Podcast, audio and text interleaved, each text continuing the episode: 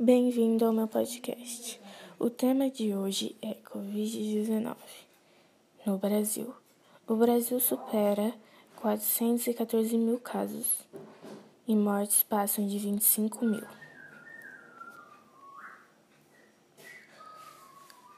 O total de recuperados da doença é de 1.600 e 166 milhões e 647 mil. As secretárias estaduais de saúde, na manhã de quinta-feira, 28, no caso hoje, os dados sobre a pandemia do novo coronavírus no país até o momento são de 25 milhões e 697 mil óbitos registrados, registrados. 400 e 14 milhões e 661 casos confirmados e 1.166 milhões e 647 recuperados. Com o número com os números anunciados na última sexta-feira, 22, o Brasil passou a ocupar o segundo lugar no ranking de país com mais casos confirmados de Covid-19 no mundo, ultrapassando Espanha, Reino Unido e Rússia, ficando atrás agora somente dos Estados Unidos. De acordo com os dados da Universidade Johns Hopkins, Devido à situação atual, os Estados Unidos anunciaram no domingo 24 a proibição da entrada de estrangeiros vindos do Brasil em seu território.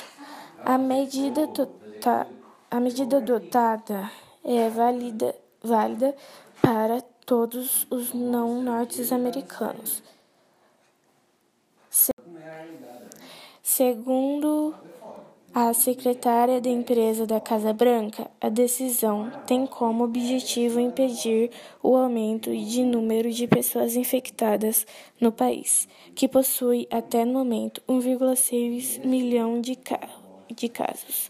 Na quarta-feira, 27, em coletiva no Palácio dos Bandeirantes, o governador João Dória definiu outra prorrogação para o período de quarentena em São Paulo, a extensão, que será de 15 dias, vai contar como, com uma iniciativa chamada Plano São Paulo, que breves medidas de isolamento social. A decisão de reabertura será feita por áreas específicas de acordo com os dados de ocupação da UTLS no sistema de saúde das localidades e no número de casos por região. Os setores específicos que foram autorizados a reabrir devem seguir medidas sanitárias para evitar a disseminação da doença. Situação no mundo. O novo coronavírus já matou mais de 5,7 milhões de pessoas em todo o mundo, um marco alcançado apenas em apenas 100, seis meses, após ter surgido na cidade na cidade. A Covid-19 já fez mais de 356 mil vítimas mundialmente. Por, por outro lado, mais de 2,3 milhões de pessoas se recuperaram da doença. A Intel,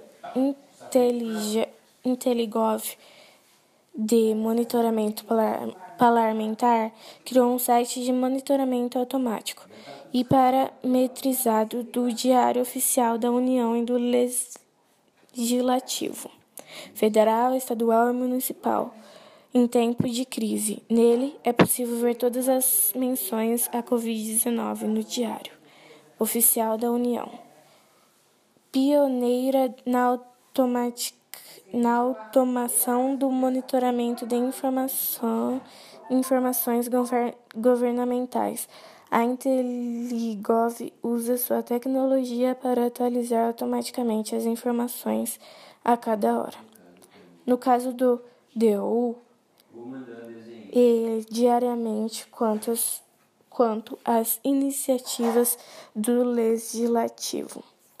Todo material é todo material disponível é gratuito e dividido em duas categorias publicações na imprensa oficial e proposições legislativas.